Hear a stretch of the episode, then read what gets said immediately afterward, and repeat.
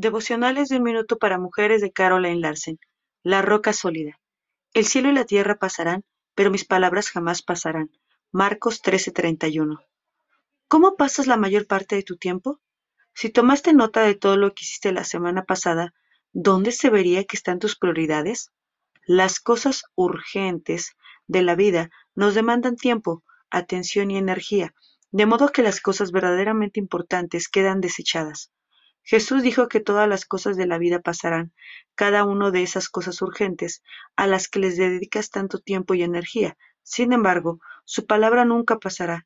Entonces, dedicar tiempo a leer y entender su palabra puede ser importante, ¿no te parece? Necesitas sacar tiempo en tu vida para tener momentos tranquilos a diario, tiempo para leer la palabra de Dios y dejar que llegue a lo profundo de tu corazón.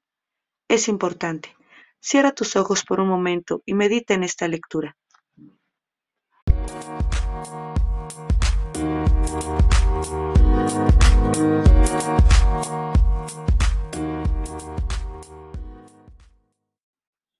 Una madre conforma el corazón de Dios de Elizabeth George. Nunca será demasiado. ¿Recato? ¿Pureza? ¿Qué tal simple decoro? Por desdicha, Muchas madres establecen una norma demasiado baja para ellas mismas y para sus hijos. La Biblia dice en 1 Timoteo 2.9 que debes vestirte con ropa decorosa, con pudor y modestia.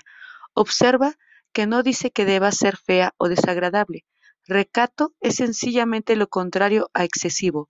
Esto es poco común en nuestros días, ¿no es así? Y no me refiero únicamente a las jóvenes. Proverbios 31:30 nos señala el camino correcto. La Biblia dice, engañoso es el encanto y pasajera la belleza. La mujer que teme al Señor es digna de alabanza.